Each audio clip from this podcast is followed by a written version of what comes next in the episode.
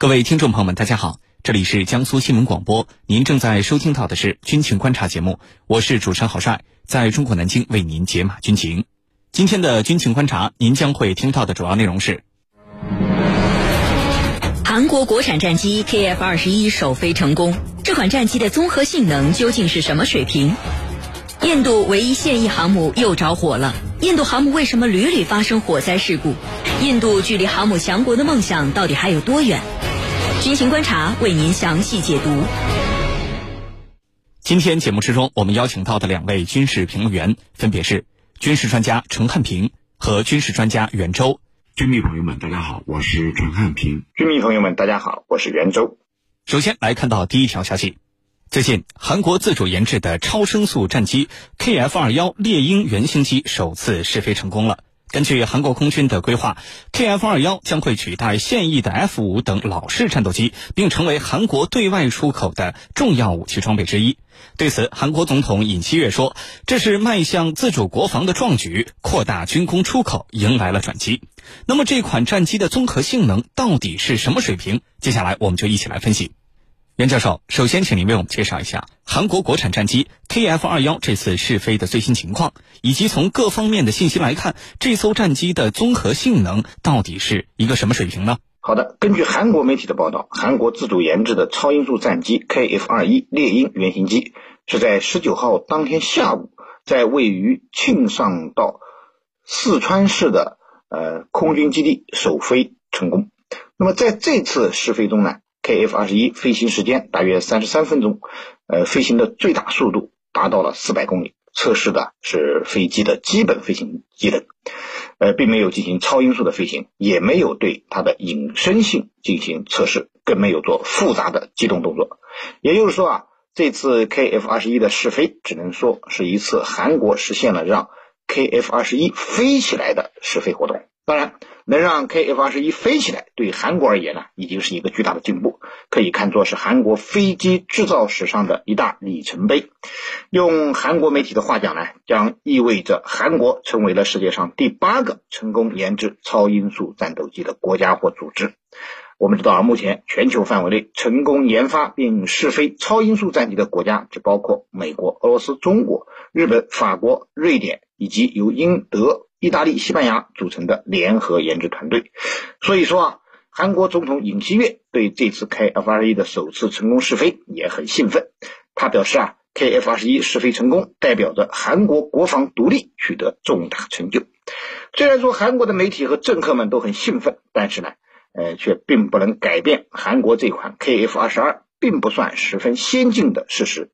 从飞机的基本性能数据上讲，KF 二十一呢，甚至。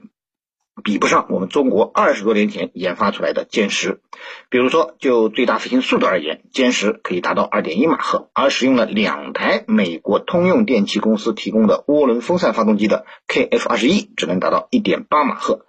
其最大载重可以达到七点七吨，也只比歼十略高一点而已。当然，KF 二十一采用了隐身设计，具有一定的隐身能力，这是早期的歼十 A 和歼十 B 所不能比拟的。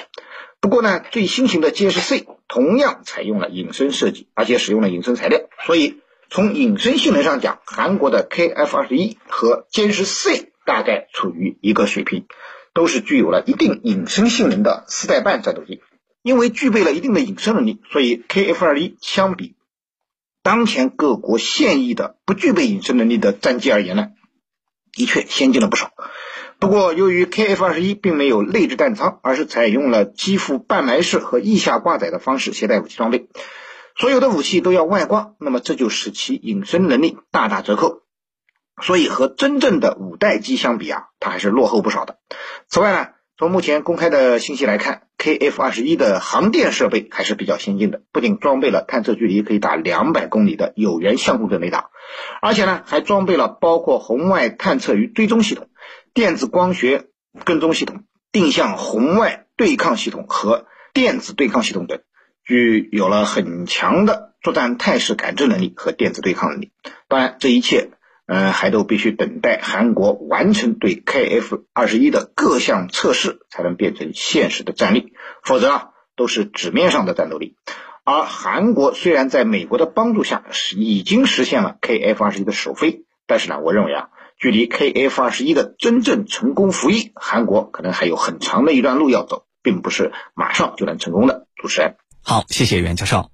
对于 KF 二幺的首飞，韩国国内高度重视，而且呢也在大肆宣传。韩国总统尹锡悦也说了，这架战机呢将会为韩国扩大武器出口而提供机遇。那么，如何看待这款战机未来的前景？真的能够在竞争激烈的国际军火市场上赢得一席之地吗？对于这个问题，程教授您怎么看？韩国这次啊，它的 KF 二幺猎鹰战斗机号称是自主研制的，在前两天试飞成功。在试飞过程当中呢，它还加挂了四枚流星中距空空导弹模拟弹，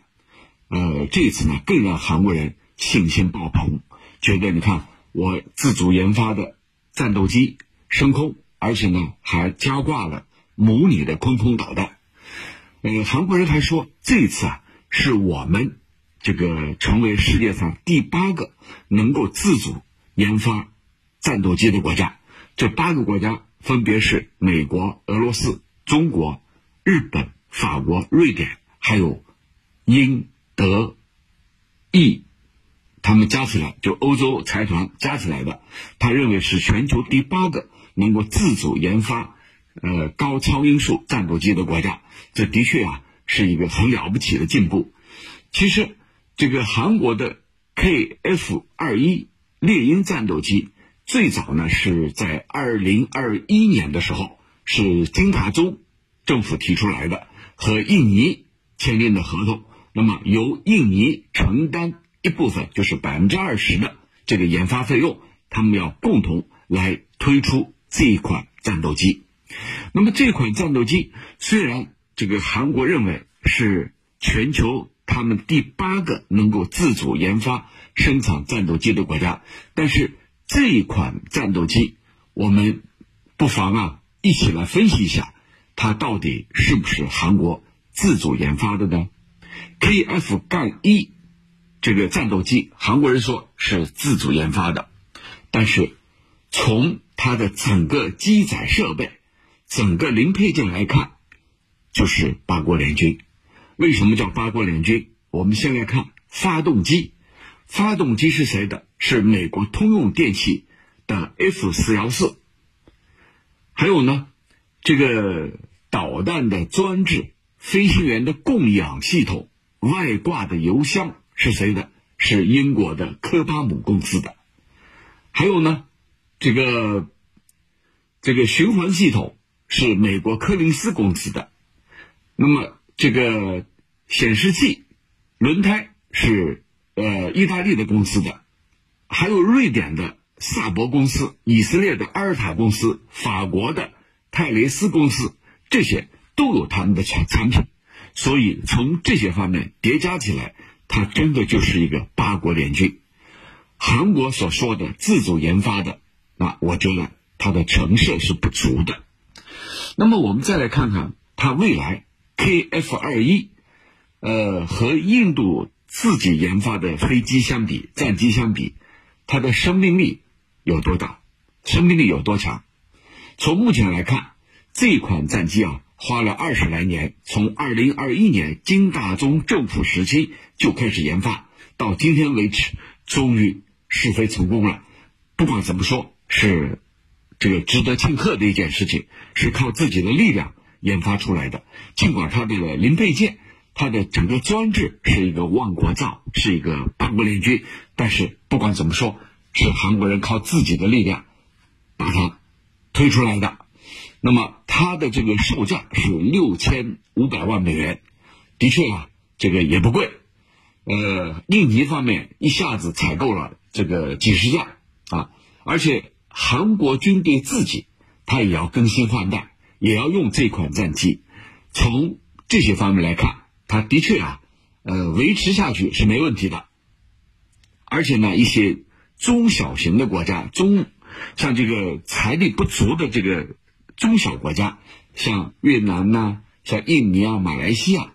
呃，这些国家未来它是有需求的。如果印尼方面说我用的很好，那么对这些国家来说，的确他们也可能打开这些国家的市场。但是我们要看到 KF 杠二一，它有一个致命的弱点，就是在四个高方面没有体现出来。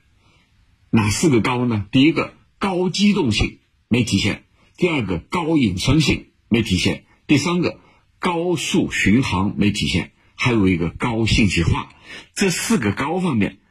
并没有明确的、明显的体现出它的特点。那么这样一来的话，你就是一个万国造的组装组装机，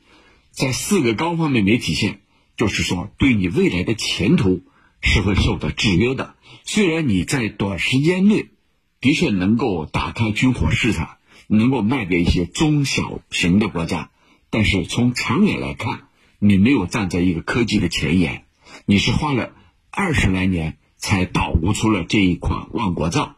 并没有站在最前沿。